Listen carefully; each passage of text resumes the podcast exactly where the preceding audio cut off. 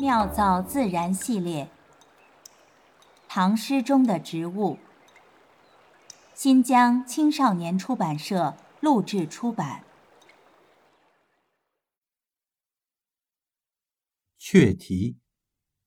道游白云尽，春雨清溪长。时有落花至，远随流水香。闲门向山路，深柳读书堂。幽映美白日，清辉照衣裳。作者刘慎虚，地点。陕西桃源里，万曲一收。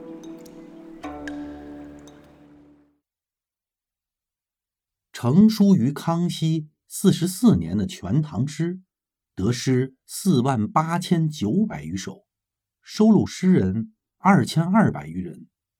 这一曲《大唐飞歌》，时而低吟，时而长啸。时而清咏，时而悲鸣，一唱便是三百年悠悠岁月。主唱者高亢激越，和声人细致低沉，两相顾盼，无分轩轾。本诗的作者刘慎虚，便是一位不可或缺的优秀和声。后世对刘慎虚的诗名不甚寥寥，大约与他。脱略淡泊的性情有关，但同为唐人的殷凡对他大加激赏。殷凡所著的《和岳英灵集》，选编了唐开元二年至天宝十二载间二十四位诗人二百余首作品，其中刘慎虚位列第四，仅排在常建、李白和王维之后。这首《雀题》可谓他的代表之作。有人曾利用人工智能的语义分析技术，对《全唐诗》进行了深度文本数据分析，结果揭示了一些有趣的小秘密。四万余首诗中，云、山、日、水、花等都是高频字，出现最多的季节是春天，最常见的颜色是绿和白。如此看来，此首阙题可作《全唐诗》的数据分析版第一名。少年成名、壮年辞官的刘慎虚，不争窝角名，但爱性空灵。他在桃源里的半山腰遍植垂柳，构筑屋舍，名曰“深柳读书堂”。持卷在手，推窗前望，细碎日影在枝叶间跳动。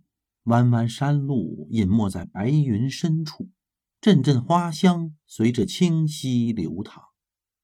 自然为人类带来最为直观的鲜活体验，无法言说的觉醒妙物，从而激发生命深处的力量，达到万物与我为一的奇物境界。如若抽离了所有的植物意象，这轴清丽幽静的画卷。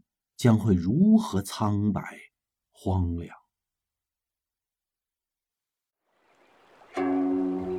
妙造自然。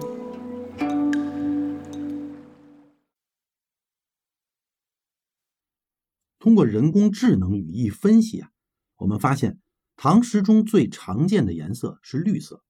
我们人类的视觉系统呢，有三种视锥细胞，分别呢对红光。就是波长六百七十纳米左右，绿光波长五百三十五纳米左右，蓝光波长在四百四十五纳米左右的光呢最为敏感，它们共同决定了我们人类的色彩感觉。那我们的眼睛啊，对相同强度、不同波长的光具有不同的敏感度，可以感知呢波长范围大概在三百八十到七百八十纳米之间，我们称为可见光。那咱们人类的眼睛。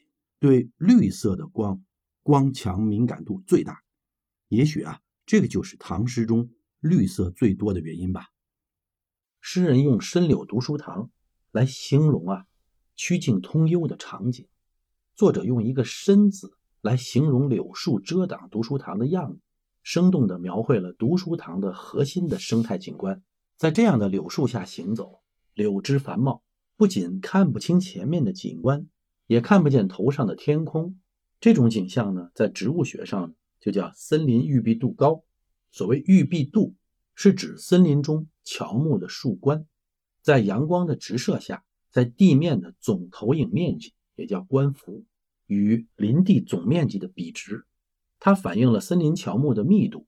我们在测量一片林地的郁闭度的时候，最简单的办法呢，就是在确定的线路上啊取点，在每个点的位置上抬头看天，如果能看到就记录为零，如果看不到记录为一。